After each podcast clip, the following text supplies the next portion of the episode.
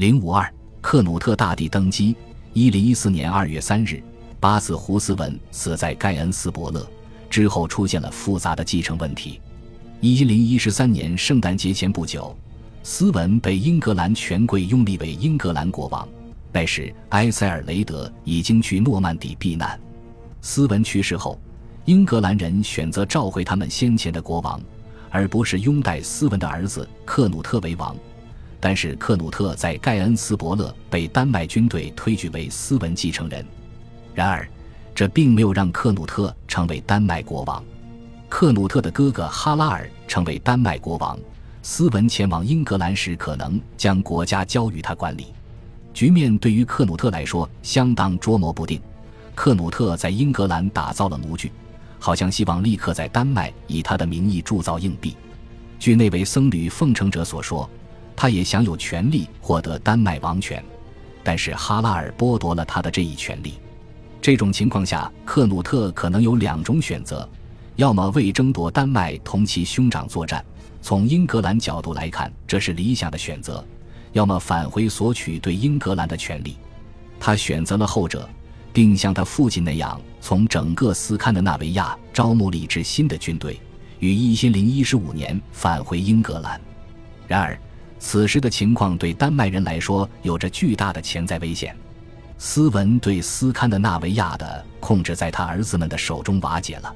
首先，英格兰人再次支持一位挪威酋长在他所属的丹麦帝国地区挑起事端。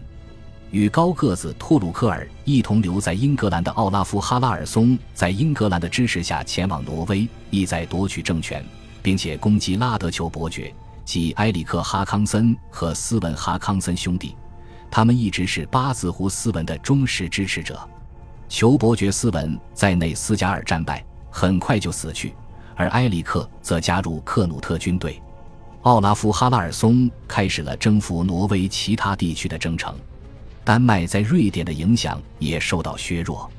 奥洛夫斯科特科农没有将对继父八字胡斯文的忠诚自动转移到同母异父的兄弟哈拉尔身上，他似乎利用这个时机将自己从丹麦的羁绊中解脱出来，将一个女儿嫁给了挪威的奥拉夫，请来汉堡不莱梅的主教，试图在丹麦国王的敌人中寻求朋友。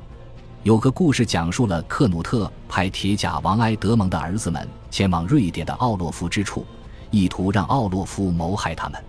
奥洛夫拒绝遵从克努特的命令，将这些孩子送到俄罗斯和匈牙利。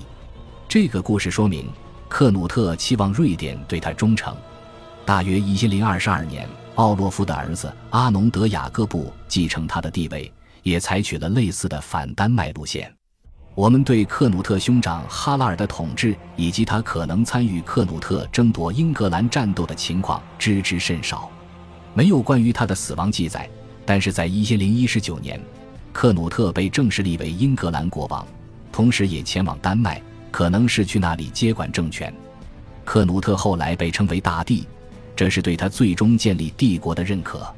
然而，这个帝国不如他父亲的帝国那样广大。尽管如此，他作为英格兰国王，仍是个富有的统治者。尽管他在斯堪的纳维亚拥有重要的地位，但那里不是他首要关注的问题。